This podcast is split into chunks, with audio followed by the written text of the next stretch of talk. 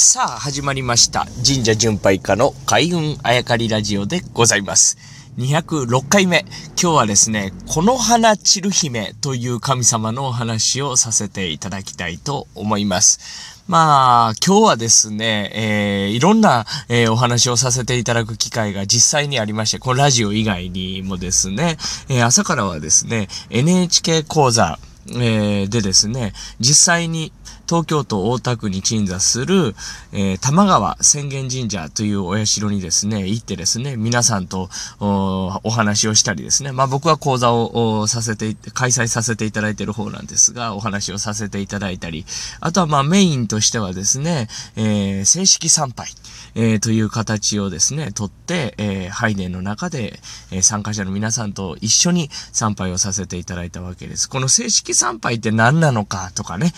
あと、玉串というものをお納めしますけれども、この玉串のこう、なんていうんですか、ちゃんとしたお納め方というのがあるんですが、そのお納め方をみんなで一緒に勉強したりですね、その他、神職の方を、もは、にも入っていただいて、その後ですね、ちょっとお茶を飲みながら話をしたりとか、あしながら、まあ、有意義な時間を過ごさせていただいたわけでございます。そして、えー、その後はですね、えー、小田急線に、えー、梅ヶ丘という駅がありますが、そこにフレイクというカフェがありまして、佐々木歌のホームにしてるんですけれども、ここでトークライブさせていただきました。月1でやってるんですね。47都道府県をそれぞれ一つずつテーマにしてですね、東京、神奈川やってですね、えー、今日や、えー、今日やったのは、えー、福岡編だったわけでございますが、まあそんな風にして、えー、たくさんお話をさせていただきました。さあ、今日のこの花散る姫の話ですが、なかなかこの神様の名前を聞いたことがある方はいらっしゃらないんじゃないかなと思うんですね。ただですら、神様の名前ってね、えー、結構、うん、言いにくかったり、えー、読みづらかったりして、覚えるってことはあんまりない気もしなくもないですね。神社の名前は覚えるけれど、どんな神様かというのはよくわからないというね。例えば、まあ、アマテラス大神とか、大国主とか、スサノオノミコトとか、ヤマトタケルのミコトとかって、こう結構メジャーな神様もいらっしゃるんですけれども、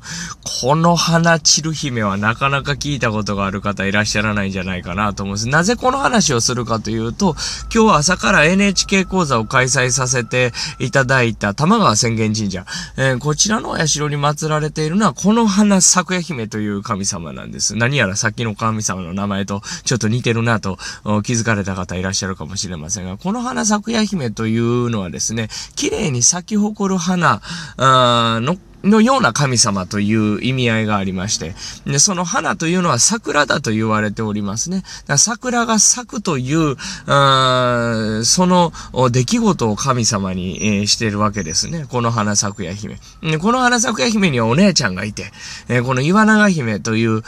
神様とですね、大体こう、対になってお話が進んでいくことが多いんですが、同じお父さんから生まれたあ姉妹でもう一柱、えー、いらっしゃると。で、まあ何人か、あお子様がいらっしゃるという話なんですけれども、この花咲夜姫と岩長姫はよく出てきますが、もう一柱いる。この神様が何かというと、今日のお話、この花散る姫なんですね。で、この花咲夜姫が、桜が咲くという話。だったんですが、この花散る姫というのはもうご想像の通り、花が散るというのを神格化しているわけですね。まあ、花が散るという出来事を神様にしているわけです。この花散る姫。で、花というのは桜なんですね。だから桜が咲く時の神様、散る時の神様がいる。しかし咲く時の神様の方がやっぱり有名になってメジャーになっていくわけですね。えー、まあそのこの花咲く愛媛と散る姫の話はちょっと置いときまして、なぜ桜がこんなに大事にされるかというと、これはですね、1年に1回決まった時期に、えー、咲くからなんですね。こ他の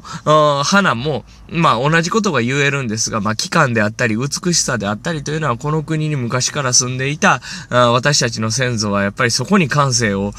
働かしたわけですね。やっぱり桜がなぜかこう一番気になったんでしょうね。そして神様が宿っていると思った。これはですね、やっぱり農業一年をかけて農業をしていく。冬の間休んで、えー、そしてまた、えー、春から農業に勤しむという、この国に住んでいた祖先たちが、その春の訪れ、そして、えー、農耕時期の訪れ、そしてこの一年の収穫の予想とか占いも含めて、この桜にその感性を見出していたというわけなんですね。占いであったり。だから、神様、桜が神様なんじゃなくて、その桜を咲かすのが神様様だということですね。すなわちその桜に宿っている、その花を咲かすエネルギー、それを神様だと思った。これが、この花咲くや姫。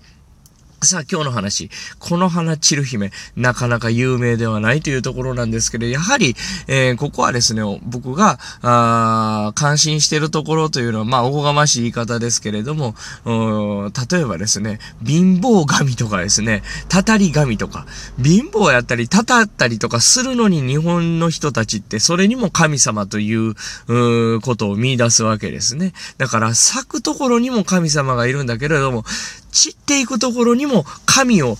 感じた。神を見出したというこの感性を僕はこの花散る姫から学びたいと思っているわけでございます。で、この花散る姫、まああんまりにも有名ではないという話なんですが、僕1万数千社回ってますが、記憶をたどっても、この花散る姫が祀られている神社に